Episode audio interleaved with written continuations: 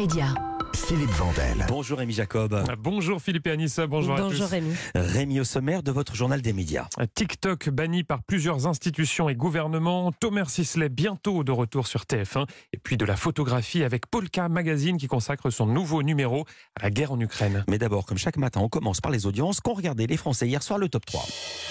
C'est France 3 qui est en première position avec la série policière Crime Parfait. 3,8 millions de téléspectateurs, soit 19% du public. hein. C'était pourtant une rediffusion. Derrière, on retrouve TF1 avec Colanta, 3,4 millions de téléspectateurs, soit 19,3% de part d'audience. hein. C'est en baisse par rapport à la semaine dernière. Enfin, M6 clôture ce podium avec Red 2, 2,1 millions de téléspectateurs et 11,4% de part d'audience pour le film d'action avec Bruce Willis. À noter que France 2 est au pied du podium avec le quart de finale de la Coupe de France Lyon-Grenoble, un match remporté 2 buts à 1 par les Lyonnais. Quand on est au pied du podium, ça paraît pas très bien, mais on est quatrième. Absolument. Il y en a 27 en tout sur la TNT, donc c'est une très bonne place le pied du podium. Europe 1, le journal des médias. On a toujours l'impression que c'est un lot de consolation.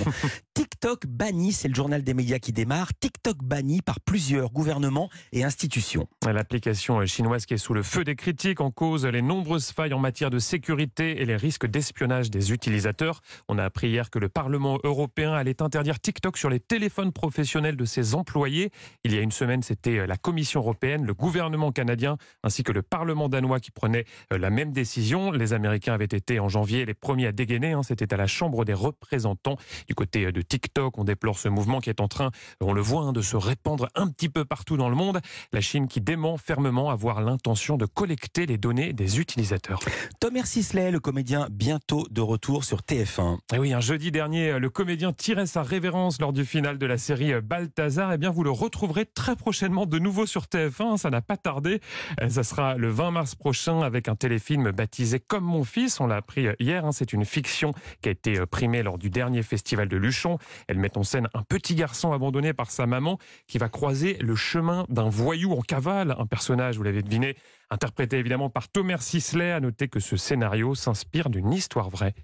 CNews, condamné à publier un droit de réponse après qu'un intervenant a accusé la France insoumise d'antisémitisme. Une décision rendue hier par le tribunal judiciaire de Paris en août dernier dans l'émission Midi News. Un intervenant avait déclaré, je cite, que sous prétexte d'antisionisme, la gauche, surtout la France insoumise, dérive vers l'antisémitisme ou encore que la France insoumise devient de plus en plus un parti antisémite. Le droit de réponse de la France insoumise devra être publié sur le site de CNews sous 7 jours. Musique avec un record battu sur Spotify. Ah oui, la plateforme de streaming qui a annoncé hier qu'un artiste avait pour la première fois atteint une barre symbolique, celle des 100 millions d'écoutes en un mois. Et cet homme, c'est celui-ci.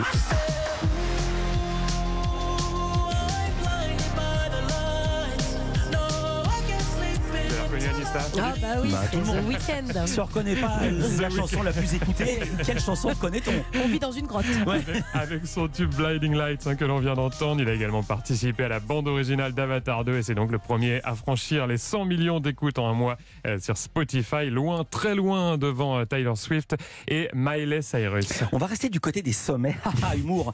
Le youtubeur Inoxtag se lance à l'assaut, là c'est pas une blague, de l'Everest. Eh oui, hein, celui qui est suivi par plus de 6 millions d'abonnés dévoilé ce défi complètement fou, hein, gravir l'Everest. Lui qui n'a aucune expérience en alpinisme, mais oui, le jeune homme de 21 ans l'a annoncé en grande pompe. hein. C'était dans une vidéo qui a déjà été vue près de 3 millions de fois. Extrait. Aujourd'hui, même si j'adore ma vie avec Internet, j'ai envie de faire quelque chose dont je me sens incapable. Je veux réaliser un défi qui peut paraître inconscient, mais dont je rêve depuis longtemps. Mais la réalité, c'est que pour avoir le droit de continuer de rêver, va falloir que je change tout mon quotidien. 8800 mètres à gravir, un entraînement de toute une vie que je dois faire en un an.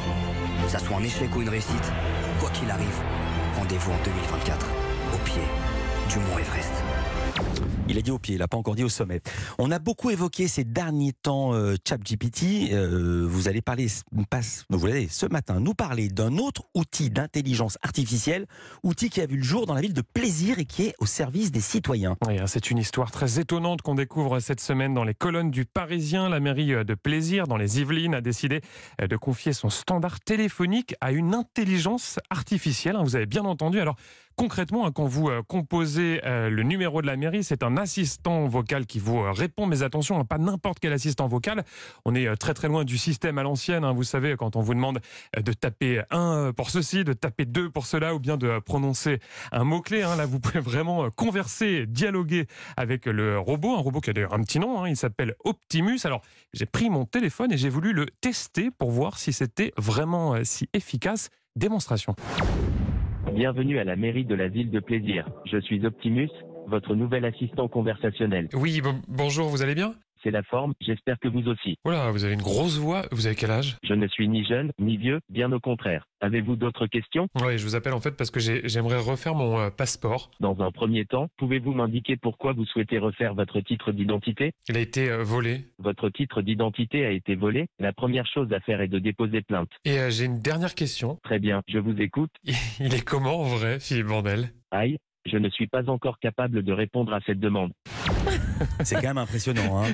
Bah oui, il a Sauf pas- sur Philippe Il Vandel. n'a pas Ouais. réponse à tout, effectivement.